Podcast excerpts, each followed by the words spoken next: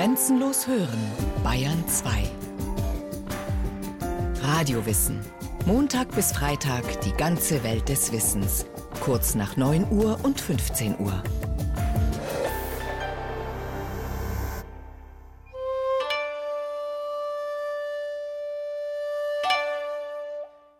Um 1860 befindet sich mitten in der japanischen Hafenstadt Yokohama an einer kleinen Grünanlage ein Schild, auf dem deutlich geschrieben steht Keine Japaner.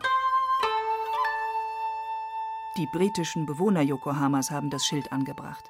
Die Diplomaten und Kaufleute des Empire bleiben gerne unter sich. Genauso wie die meisten anderen Europäer, die sich seit kurzem in Japan breit machen.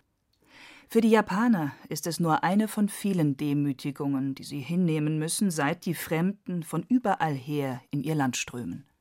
Mit ihren komischen Zylinderhüten auf dem Kopf stolzieren die Ausländer selbstbewusst durch die Straßen ihrer neu erbauten Wohnviertel, und wo immer sich ihnen Gelegenheit bietet, hantieren sie umständlich mit riesigen schwarzen Apparaten, um Bilder zu schießen von Japan, einem Land, das sich über 200 Jahre erfolgreich vor den neugierigen Blicken der Außenwelt verschlossen hielt.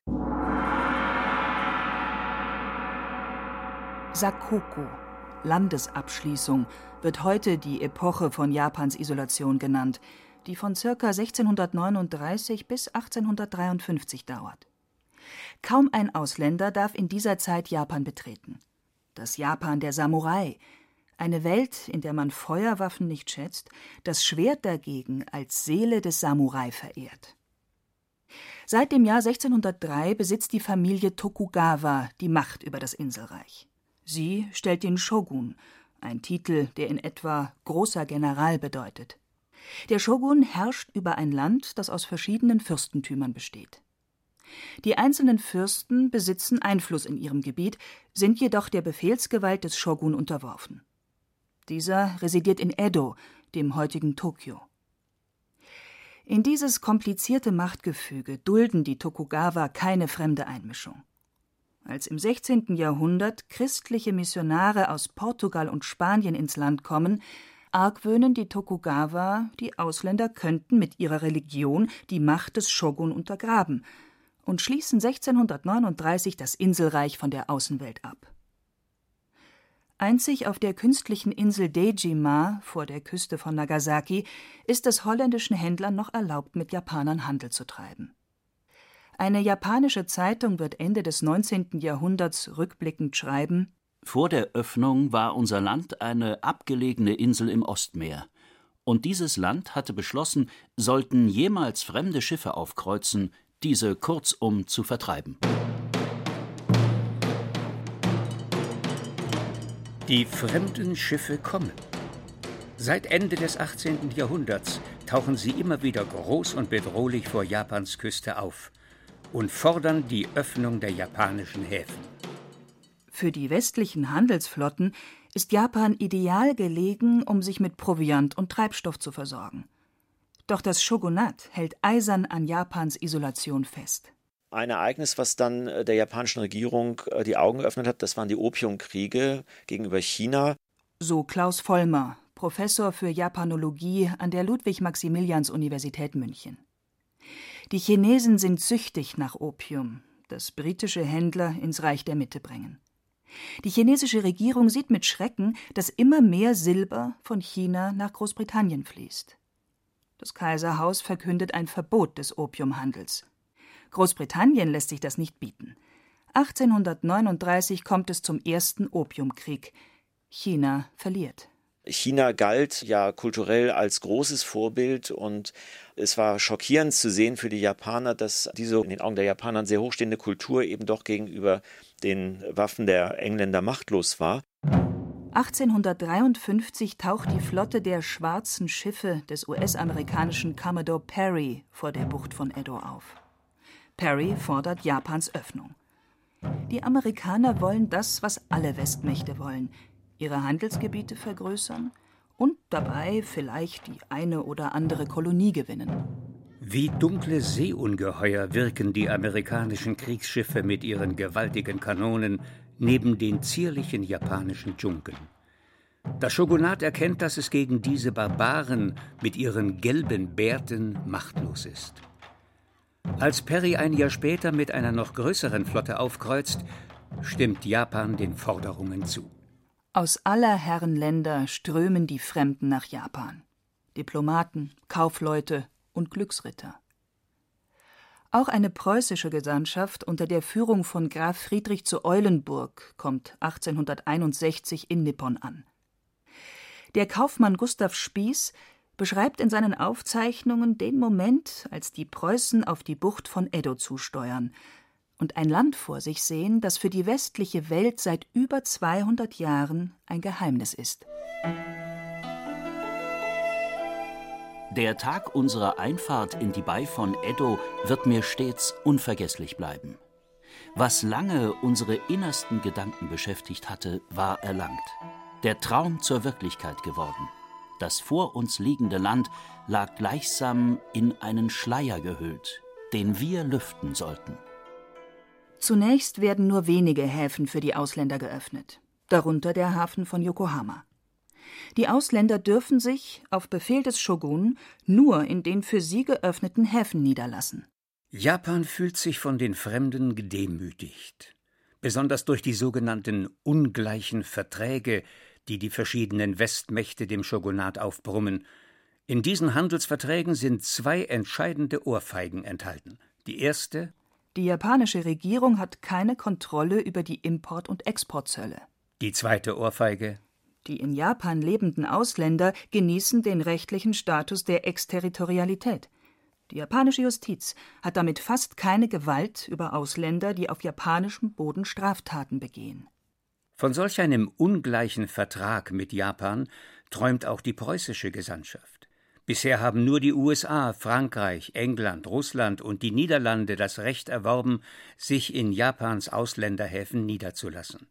Dasselbe will nun auch Graf Friedrich zu Eulenburg für Preußen, einige andere deutsche Staaten und Luxemburg erreichen. Doch es dauert lange, bis er endlich einen Handelsvertrag unterzeichnen kann, allerdings nur für Preußen alleine. Die Verhandlungen sind zäh und werden auf Holländisch geführt. Tatsächlich haben einige gebildete Japaner während der Zeit der Isolation Kontakt zu den holländischen Händlern auf der Insel Dejima gepflegt. Viele haben so nicht nur die Sprache gelernt, sondern sich auch einiges Wissen über die westliche Welt aneignen können.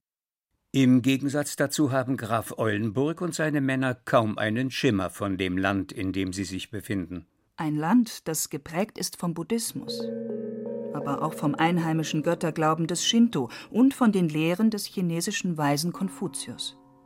Ein Land, in dem Tugenden wie Loyalität und die Achtung vor dem Alter fundamental sind. Eulenburg hingegen fällt besonders auf, dass die Japaner während den Verhandlungen oft in aller Unschuld laut aufstoßen. In seinen Augen ein herrliches Kuriosum. Als man Eulenburgs Gesandtschaft jedoch zum ersten Mal die Schwerter der Samurai zeigt, werden die Preußen blass. Die Schwerter sind der Stolz der Samurai. Das Japan der Tokugawa-Zeit ist streng hierarchisch geordnet. Die oberste Kaste bilden die Samurai. Ganz unten steht die Kaste der Kaufleute, da ihr Profitmachen durch Geldgeschäfte im Konfuzianismus als moralisch niedrig gilt. Die kunstvollen Schwerter der Samurai beeindrucken die Fremden zwar, aber gegen die modernen westlichen Waffen ist auch die edelste Klinge machtlos. Das begreifen die Japaner nur zu gut. Auch wenn viele Einheimische auf die Preußen einen freundlichen Eindruck machen, Japan ist gefährlich. Immer wieder kommt es zu Attentaten auf Ausländer und auf Beamte des Shogunats. Denn während die japanische Regierung zähneknirschend eine Demütigung nach der anderen unterschreibt, brodelt unter vielen jungen Samurai und Gelehrten der Hass gegen die Fremden und die Wut auf die Schwäche der eigenen Regierung. Auch der Tenno, der japanische Kaiser, ist gegen die Öffnungspolitik des Shogun. Das Kaiserhaus hat bereits im 12. Jahrhundert seine politische Macht eingebüßt. Der Tenno lebt mit seinem Hofstaat im Palast in Kyoto. Er gilt als Nachfahre der Sonnengöttin und hat somit kultische Bedeutung. Doch eines ist ihm unter allen Umständen verboten: Kyoto zu verlassen.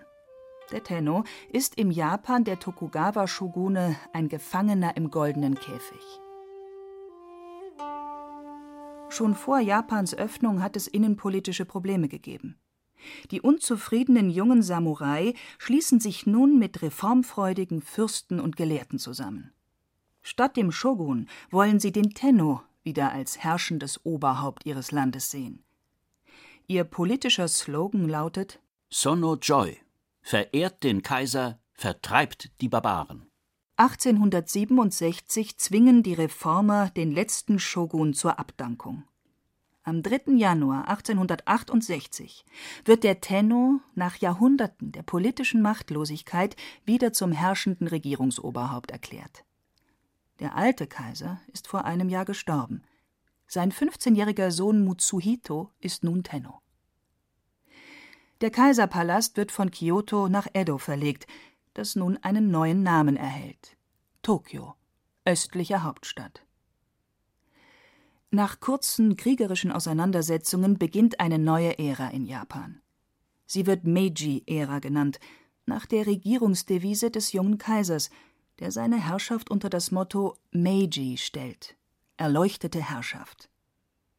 Die Wende von der Zeit des Shogunats zur Wiedereinführung der Kaiserherrschaft nennt man daher heute in Japan Meiji-Restauration. Das strenge Kastensystem der Tokugawa-Zeit wird abgeschafft, die Landesfürsten verlieren ihre Besitzungen und deren Samurai-Vasallen ihre Privilegien. In den folgenden Jahren gibt es gegen diese Maßnahmen bewaffnete Aufstände, die jedoch von den neuen Truppen des Kaisers niedergeschlagen werden. Die Meiji-Reformer sind dabei, Japan neu zu erfinden. Eines ihrer wichtigsten Ziele ist die Revision der ungleichen Verträge. Die Meiji-Reformer betrachten sich kritisch. Ihre hohen Haarknoten, die Sandalen an den Füßen. Keine Frage, in den Augen der westlichen Barbaren sehen sie lächerlich aus. Die gleichen Männer, die die Vertreibung der Barbaren gefordert haben, sehen nun als Politiker ein, dass es ohne die Hilfe der Barbaren nicht geht. Wenn Japan nicht als westliche Kolonie enden soll, müssen die Japaner von den Fremden lernen um sie mit den eigenen Waffen zu schlagen. Europäische Sprachen, westliche Philosophie und Staatstheorie wollen sie studieren. Und vor allem die technischen Errungenschaften des Westens. 1871 sticht eine große japanische Delegation, bestehend aus Politikern und Studenten, in See, um die USA und Europa zu bereisen. Es handelt sich um die sogenannte Iwakura-Mission, benannt nach ihrem Anführer, dem Politiker Iwakura Tomomi. Professor Klaus Vollmer. Tatsächlich war das Ziel dieser Iwakura-Mission zunächst, die ungleichen Verträge zu revidieren. Man musste aber dieses Ziel sehr, sehr schnell schon aufgeben, weil schon in Amerika, das war die erste Station der Reise, sehr klar gemacht wurde, dass die Amerikaner und dann auch die anderen westlichen Länder Japan für äh, eben noch nicht gleichberechtigt hielten und eben immer anmahnten, dass Japan sich erstmal zu einem völkerrechtlich und aus westlicher Sicht ebenbürtigen Staat entwickeln müsse. Und dafür wäre eben noch sehr viel erforderlich. Viele Institutionen eines modernen Staates, die sah man in Japan noch nicht gegeben. Das oberste Ziel der Reise ist nun, so viel wie möglich vom Westen zu lernen, um Japan zu einem gleichberechtigten Staat zu machen. Auch Deutschland steht auf dem Besichtigungsprogramm. Doch das, was die in den Augen der Preußen so unsittlichen Japaner in Berlin zu sehen bekommen, schockiert sie zutiefst. Das Gesandtschaftsmitglied Kumiko Nitake schreibt: In den Parkanlagen trinken die Studenten exzessiv, brüllen betrunken ihre Lieder oder verrichten am Wegesrand ihre Notdurft. Als wir einmal unter den Linden ein Fotogeschäft betraten, bot uns ein betrunkener Angestellter in aller Öffentlichkeit frivole Abbildungen zum Kaufe an. Das ist also das hochkultivierte Europa. Weitaus inspirierender verläuft hingegen das Treffen mit Reichskanzler Bismarck, der seinen japanischen Gästen folgende Worte mit auf den Weg gibt. Alle Staaten der Erde verkehren höflich und freundschaftlich miteinander, aber das ist alles nur rein äußerlich. Von dem stärkeren Staate wird immer ein Druck auf den Schwächeren ausgeübt. Der Kleine wird vom Großen verachtet. Unser Preußen war als kleines, schwaches Reich lange Zeit in solch bedauernswertem Zustand. Die Zustände in Ihrem Lande, meine japanischen Herren, sind so, wie sie vor Jahren hier in Preußen waren. Ich kann mich in die Verhältnisse ganz gut hineindenken. Vielleicht sind diese Worte ein Grund dafür, dass sich die lerneifrigen Japaner in Zukunft Preußen immer stärker zum Vorbild nehmen werden. Auf ihrer Iwakura-Mission lassen sich die wissbegierigen japanischen Gesandtschaftsmitglieder von den stolzen Amerikanern und Europäern all ihre Institutionen, Fabriken, Schulen und architektonischen Meisterwerke genauestens zeigen und erklären. Zurückgekehrt beginnen sie damit, Japan nach westlichem Vorbild umzugestalten. Der neue Slogan der Reformer lautet Fukoko Kiyohai Reiches Land, starke Armee. Japan will auf keinen Fall vom Westen überrannt werden, wie das einstige Vorbild China. Dazu muss es militärisch und wirtschaftlich aufholen. In den neuen Fabriken schuften die Arbeiter im Akkord. Und wer durch die Straßen Tokios streift, findet bald nichts mehr, was an das alte Edo erinnert. Wo früher niedrige Holzhäuser standen, schießen jetzt riesige Backsteinbauten im westlichen Stil aus dem Boden. Aus der ganzen westlichen Welt holt die Regierung Experten nach Japan. Aus den USA übernimmt man Landwirtschaftstechnik, aus England Eisenbahnwesen und Kriegsmarine, aus Deutschland kommen Universitätswesen, medizinisches Wissen und preußische Militärstrategie. Viele japanische Intellektuelle sehen in der westlichen Zivilisation die Rettung Japans. Manche plädieren sogar für eine Abschaffung des Japanischen als Landessprache zugunsten von Englisch. 1873 wischt sich die Kaiserin die schwarze Eisentinktur von den Zähnen. Jahrhundertelang haben verheiratete Frauen sich die Zähne geschwärzt. Doch die Europäer finden schwarze Zähne grässlich. Im selben Jahr schneidet sich der Kaiser seinen im Westen belächelten Haarknoten ab. Immer mehr japanische Männer tragen ihr Haar kurz und tauschen den Kimono gegen Anzug und Zylinder. 1883 öffnet in Tokio Japans erstes westliches Ballhaus seine Flügeltüren. Auf dem spiegelglatten Parkett trifft sich Japans Elite mit ausländischen Diplomaten. Während des Shogunats wäre es undenkbar gewesen, dass hohe Beamte gemeinsam mit ihren Frauen an einer offiziellen Festlichkeit teilnehmen. Nun tanzen die Japaner in Korsett und Frack eng umschlungen gegen die Vorurteile der Fremden an. Trotz allen Verbiegens. Die Revision der ungleichen Verträge bleibt aus. Der Kaiser und seine Berater sind sich einig. Um als moderner Staat respektiert zu werden, muss eine Verfassung her. 1889 tritt sie in Kraft. Ein starkes Parlament wie in England will man indes für Japan vermeiden. Als Vorbild für Japans Verfassung dient die konservative preußisch-deutsche Verfassung. In einem wesentlichen Punkt unterscheidet sich die Meiji-Verfassung jedoch grundlegend. Artikel 3 Der Kaiser ist heilig und unverletzlich. Japan Ende des 19. Jahrhunderts ist ein Land an vielen Scheidewegen. Ist für einen modernen Staat das Christentum nicht besser geeignet als Shinto und Buddhismus? Oder liegt die Zukunft in den westlichen Wissenschaften fernab jeder Religion? Und wie lassen sich Werte wie Gleichheit und Menschenrechte in die japanische Gesellschaft integrieren? Führt Liberalismus zu mehr Freiheit oder zu zerstörerischer Anarchie? Diese Fragen beschäftigen japanische Intellektuelle, politische Parteien und Bürgerrechtsbewegungen seit Japans Öffnung. Die Machtelite der Meiji-Regierung unterdrückt demokratische Bewegungen im Land. Die neue Verfassung betont die eigenen kulturellen Wurzeln und die nach shintoistischer Vorstellung göttliche Abstammung des Tenno sowie seine unantastbare Herrschaft. Aber wie viel Macht besitzt der Tenno in der Meiji-Zeit tatsächlich? Professor Klaus Vollmer. Es ist in der Tat so, dass der Meiji Tenno, der sicherlich unter den vielen Tenno, die die japanische Geschichte hervorgebracht hat, als eine starke Persönlichkeit gelten kann, dass er als Tenno mit der Vorstellung, dass er göttlicher Abstammung war, natürlich auch eingebunden war an das Korsett des Höfischen Protokolls und dass er natürlich auch von einer Gruppe von Personen umgeben war, die als Berater fungierten, tatsächlich aber natürlich auch ihm im Grunde genommen vorgeschrieben haben oder ihn veranlasst haben, eben bestimmte politische Maßnahmen zu treffen. Der Abschied von alten Sitten und Gebräuchen und die anhaltende Demütigung durch die Fremden haben Wunden hinterlassen. Bei vielen Japanern stellt sich Ende des 19. Jahrhunderts ein trotziger Nationalismus ein. Japan will sich als Götterland sehen, mit dem Tenno, dem himmlischen Herrscher, als göttlichem Vater und den Untertanen als seinen Kindern.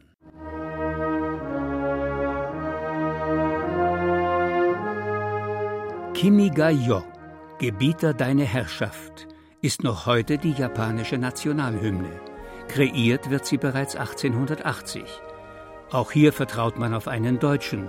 Der Militärkomponist Franz Eckert entwickelt eine Version für europäische Instrumente, damit die Melodie auch für westliche Ohren eindrucksvoll klingt.